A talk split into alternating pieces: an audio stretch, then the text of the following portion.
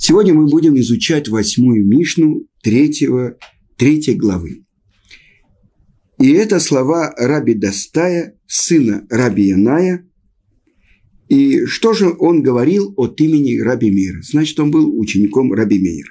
רבי דוסתאי ברבי ינאי משום רבי מאיר אומר. כל השוכח דבר אחד ממשנתו, מעלה עליו הכתוב כאילו מתחייב בנפשו. Значит, человек, любой человек, забывающий что-либо из того, что он изучил, как бы обрекает себя на смерть. И дальше приводится откуда что. Э, если бы человек все помнил, наверное, он был бы совсем другой человек. И это то, что учат наши мудрецы. Если мы получили в руки первые скрижали, в которых была заключена и вся письменная, и вся устная тара, мы бы никогда не забывали то, что мы один раз выучили. Но мы учим и забываем, учим и забываем. Чему же учит нас Тана, Раби Дастай, от имени Раби Мейра? И тоже приводится та же строчка, которую мы цитировали в предыдущей Мишне. «Раки шамерлиха ушмор навшихамеот пен тишкаха дворим ашер рау эйнех». Только берегись очень и береги душу свою, чтобы не забыть его, тебе того, что видели глаза твои. И это говорится о том, что мы стояли у горы Сина и видели то, что там происходило. Но кто из нас, родившихся в 20 веке, э, помнит то, что происходило за три тысячи лет до этого. Ну, мы читали в книжках. Нам, к сожалению, отцы об этом не говорили. Мы слышали от наших учителей. Мы читали слова Торы об этом. Чтобы беречься и не забыть то, что мы видели своими глазами.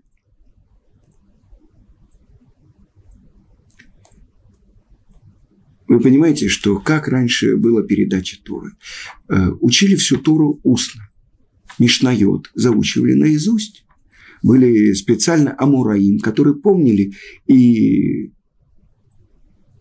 повторяли это. Само слово «шинан там» и повторяй их. Лешаннен это, ну, на русский можно было бы перевести как «зубрить». Помните, э, в атеистических книгах в Советском Союзе писалось «талмудист – начетчик», начитывает. Вы понимаете, что это такое? То есть Рав обучал своего ученика. Ученик это повторял, помнил. И сказано, тот, кто забывает что-то из того, что он выучил, чтобы не забыл ты то, что видели твои глаза. Продолжает Анна и говорит. Яхол афилу такфа алав мишнато. Можно ли так сказать даже тому, кому очень трудно учить? Но это уже про наше поколение. Да? Талмуд ломар упен ясуру милевавха коль емей хаеха. Чтобы не ушли эти слова из сердца твоего все дни жизни твоей. А ино митхае бенавшо ач ешев выисрем либо. Значит, человек обрекает себя на смерть только если он удаляет эти слова из сердца. Ну, прежде всего, мы должны для себя ну, сделать некоторое облегчение. В принципе, это говорилось про тех, кто с детства учил Мишнайот, повторял их, если он отвлечется и забудет что-то, вот о них говорится. Но, значит, к нам это не имеет никакого отношения. А, нет слов Торы, которые бы не имели непосредственное отношение к каждому из нас. Э, так как же это понять? Я знаю одну мишну наизусть. Тогда же эту одну мишну я должен повторять, чтобы не потерять. А может быть, выучить еще одну. Но наизусть это одно не отвлечься. Я приведу для вас пример, который э, приводит, что это значит изучение Торы и, главное, как я могу вообще учить Тору. Я весь материальный, э, как бы живу в материальном мире и так далее. Э, иметь отношение к тому, что безгранично. Ведь мудрость Творца безгранична. Тара записана э, пять книг Торы. Э, Мишна уже записано шесть разделов Мишнайот. Иерусалимский Талмуд, Вавилонский уже записаны. Но как я могу что-то постичь из божественной мудрости? Это только благодаря тому, что Творец мне это дает. Но как я должен быть готов, чтобы воспринять слова Творца? И вот в, качестве примера я хочу привести вам и отрывок из э, святой книги Зор. Это из той же главы, из главы Трума. И вот что сказано. Это раз, э, рассказывается про то, как три еврейских мудреца, Раби Йоси, Раби Хия и Раби Аба, переходили из места в место. И вот они остановились в одной небольшой гостинице в одном городе, на окраине города. И э, они зажгли свечу и сидели и изучали тур. И вот, это было уже поздно ночью, по лестнице поднялась дочь хозяина и принесла им новую свечу. Она подумала, что эта свеча уже догорает, надо им пойти и поставить новую. Подойдя к двери, она прислушалась. И мудрецы обсуждали слова из притчи царя Соломона. Нишли. Мелех Шлому. И что же сказано? Кинер мицва ветора ор. Свеча – это как заповедь, а Тара – сама свет. И так сказал вначале Раби Йоси. Когда человек трудится над постижением Торы, он как будто разжигает огонь, который будет светить ему вечно и даже в грядущем мире. И благодаря исполнению каждой из заповедей человек создает свечу, которая будет поддерживать этот огонь.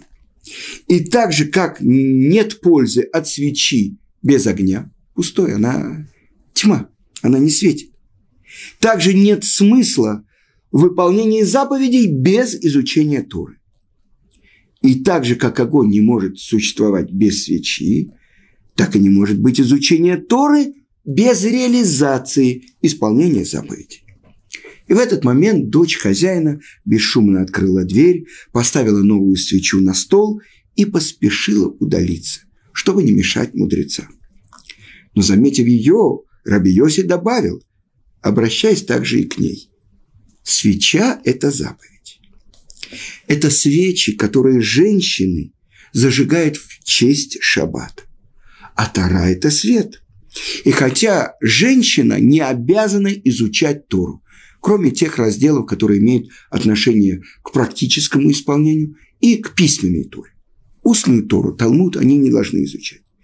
И у них все-таки есть часть в этом свете.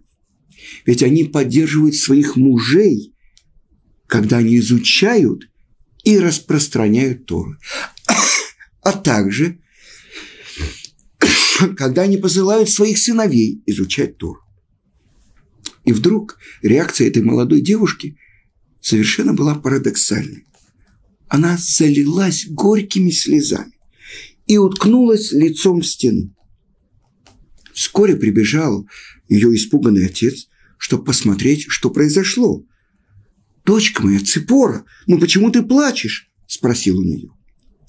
И в перерывах между всклипыванием его дочка пересказала ему слова, которые она слышала от еврейского мудреца Раби Йоси.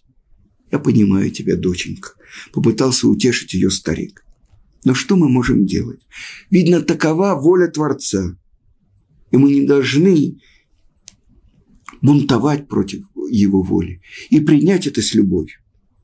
И он объяснил мудрецам, все годы юности моя дочка мечтала и молилась, чтобы у нее был муж, Талмит Хахам, знаток Тор.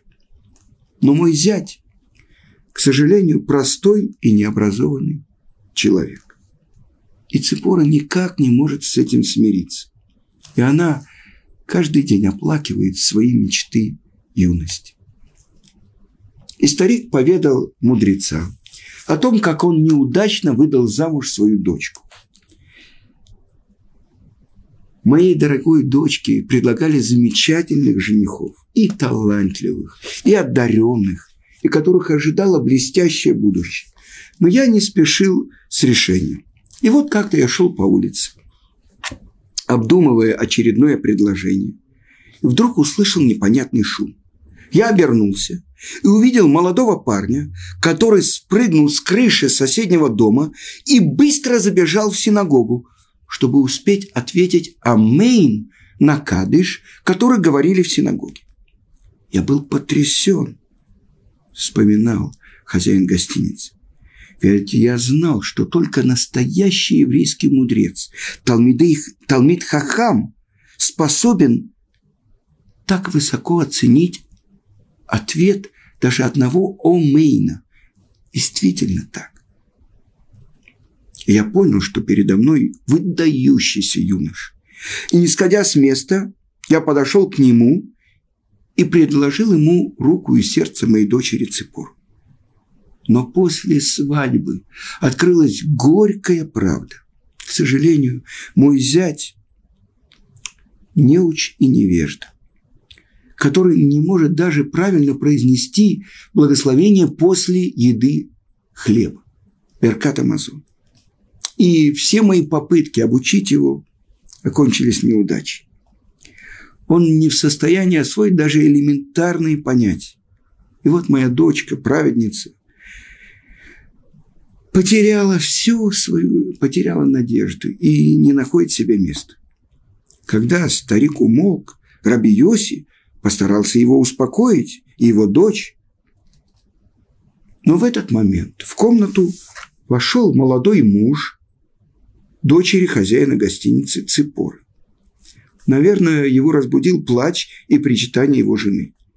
Взглянув на его лицо, Раби Йоси уверенно сказал, «Я убежден, что этот молодой человек или его потомки еще озарят мир светом своей Торы».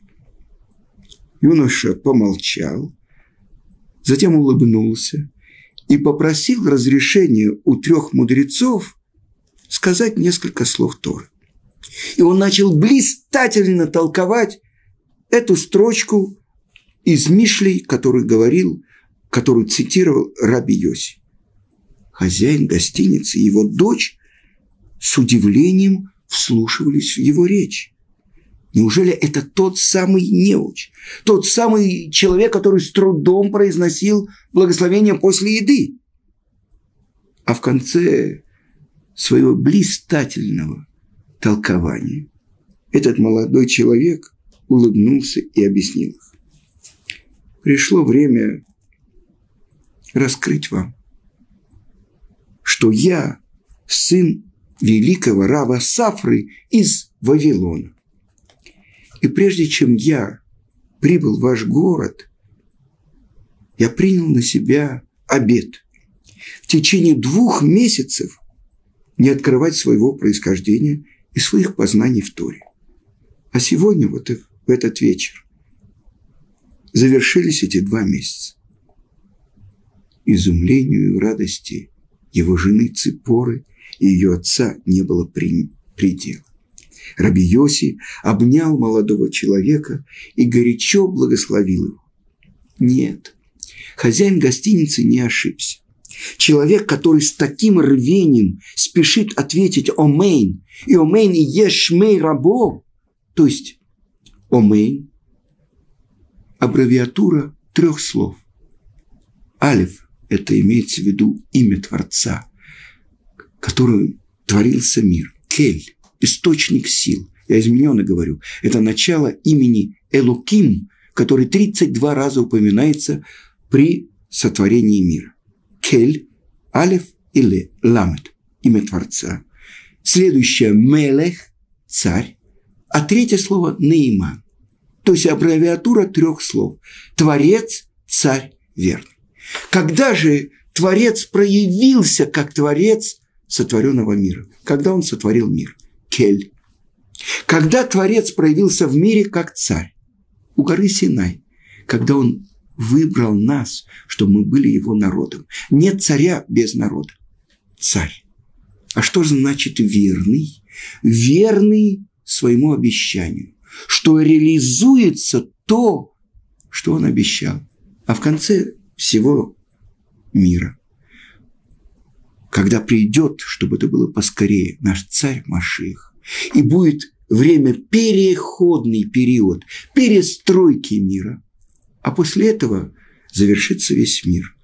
И в конце периода Машеха будет воскрешение из мертвых, тогда реализуется то, что Творец обещал. Верный.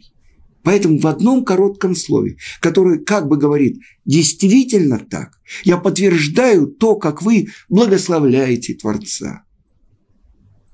Или в слове выражений «Омен и ешме рабом его рахми атава адулам», чтобы имя славы его было прославлено во веки веков. Царство славы его. Омен е шмей рабо миворах. Великое твое имя благословенно во веки веков.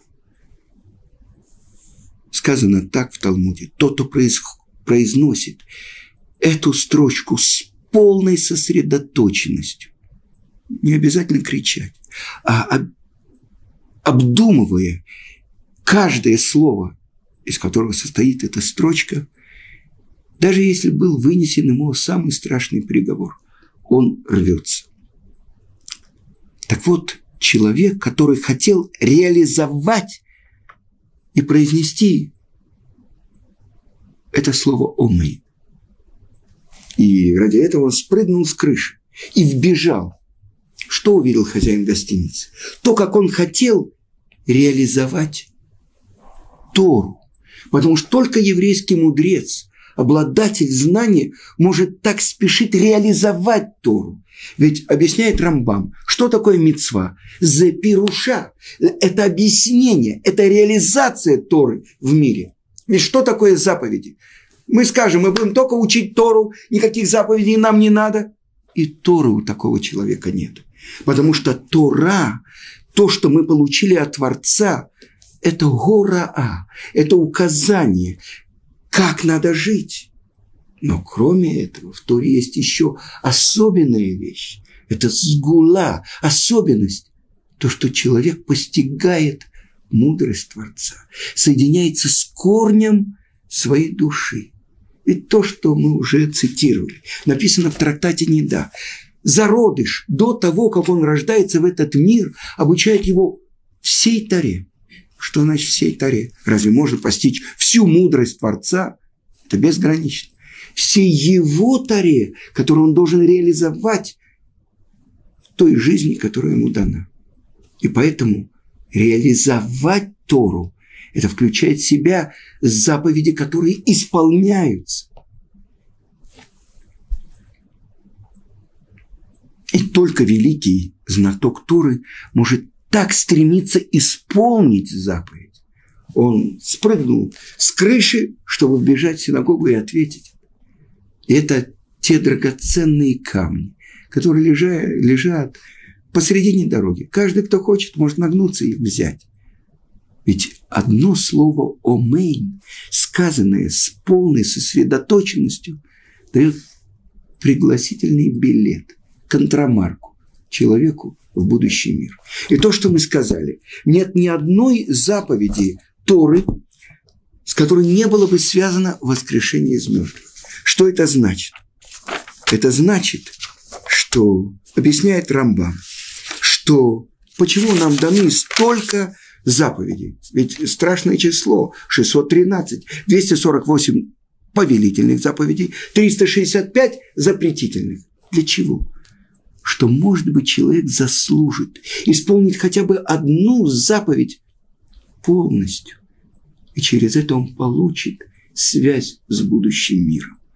Тогда заповеди – это реализация Торы. И тогда на основании этого мудрым взглядом увидел хозяин гостиницы, что это человек еврейский мудрец. И, как всегда, скрытое становится открытым, тайное становится открытым. И для этого мы учим Тору. не для того, чтобы называться великими раввинами, не для того, чтобы называться э, главами Ишив. Мы учим Тору, чтобы правильно жить в мире. А что значит правильно жить в мире? Быть связанным с источником нашей жизни. Но продолжим изучать Мишну. Это только мы э, привели как пример того, что заключено э, в этих словах. Так мы спросили. Человек, который забывает что-либо из того, что он изучил, подвергает себя опасности.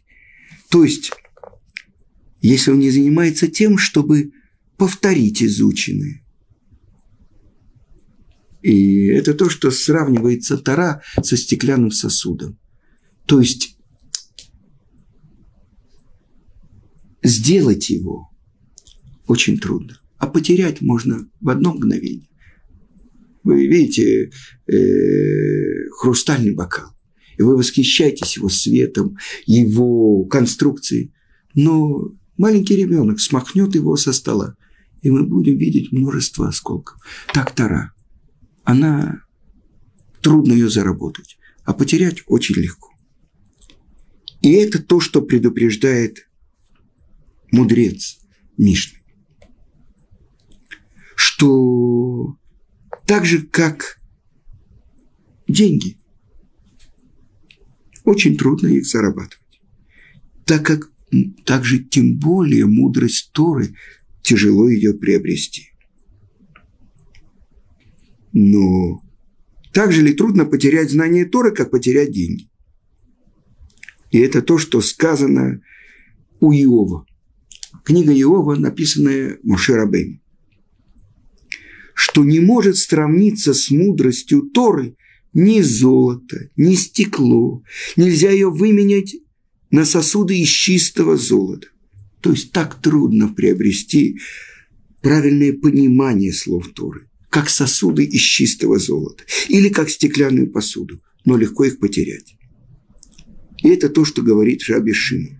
И он приводит притчу о царе, который, которому принесли удивительную птицу. И он передал эту птицу своему слуге и говорит ему, оберегай эту птицу для моих сыновей.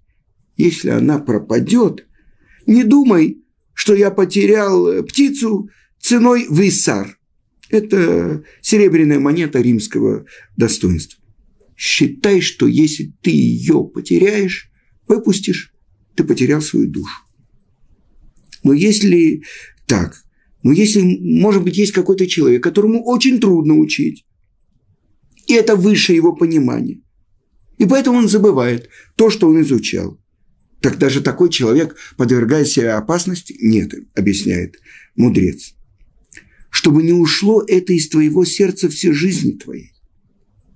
То есть человек подвергает себя опасности, если он ленится, бездействует и удаляет из сердца Тору. Но если он повторяет ее, то это значит, что он связан с ней.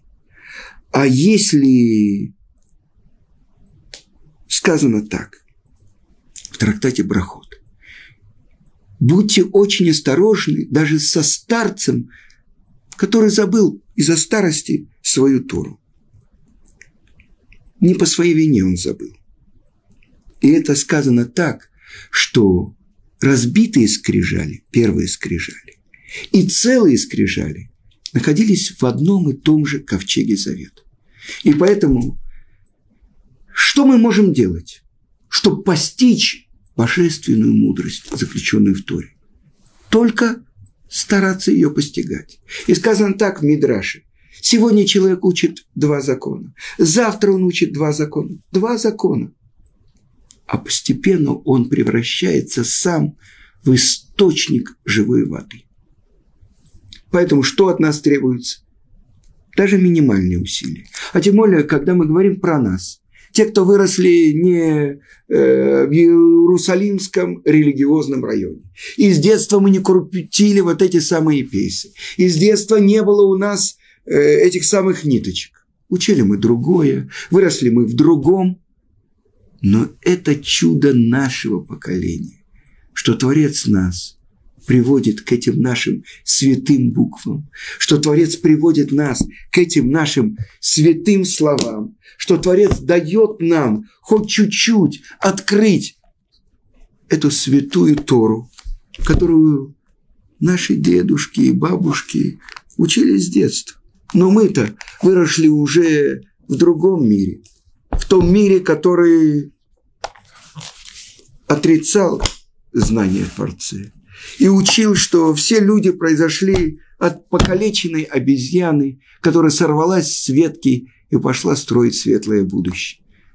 Какое счастье, что мы уже узнали, что история про обезьяну, придуманная Дарвином и поднятая коммунистами на щит, это сказки народов мира. А Тура истины – это то, что имеет к нам непосредственное отношение. И сегодня я узнал одно слово из Торы. Я уже другой человек. Я уже миллионер. Потому что к одному слову я могу присоединить еще одно слово. И так я постепенно, по шагу приближаюсь к своему назначению, к реализации той части Торы, ради которой я и пришел в этот мир. Но на этом я завершаю до следующего урока.